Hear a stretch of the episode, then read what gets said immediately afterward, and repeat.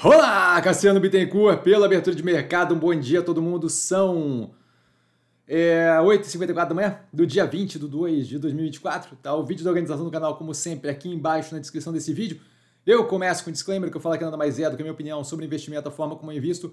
Não é de qualquer forma, modo em geral, indicação de compra ou venda de qualquer ativo do mercado financeiro. Isso dito, fechamento de ontem, misto portfólio, tá um volume normal para positivo, dado justamente que a gente teve é, feriado nos Estados Unidos, tá? o President, President's Day. É, acontecimentos, a gente tem o PBOC, o Banco Central da China, com leve redução na taxa de juros referencial para empréstimos, tá? nada que eu veja mudando o rumo das coisas ali com relação ao arrefecimento econômico. Então, algum nível de mudança ali, mas nada agressivo que de fato vá fazer uma diferença muito grande na economia chinesa, no meu, no meu entendimento.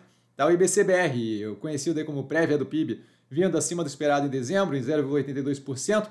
2,45 foi o número para o ano de 2023, mostrando justamente a continuidade da evolução econômica com o arrefecimento da inflação e sem, de fato, ter qualquer tipo de mira num, em recessão ou qualquer coisa assim. A gente teve alguns IBCBRs aí mais anteriores, um mais negativo, outro próximo do zero a zero, e agora a gente começa a ver justamente uma reengatada aí numa direção de continuidade da evolução é, do crescimento econômico aqui, não de forma robusta, mas de forma positiva. Tá? Americanas adiando a entrega de resultado para 26 de fevereiro, estava é, previsto para entregar hoje. Tá? A Sequoia dizendo não ter sido formalmente citada no pedido de falência, como comentado ontem num short, tá? Feito ali pela Talent, Talent trabalho temporário e terceirizada, tá? O valor ali é 60 e poucos mil reais, o ponto não é esse, né? O ponto é justamente o, o pedido do início do processo.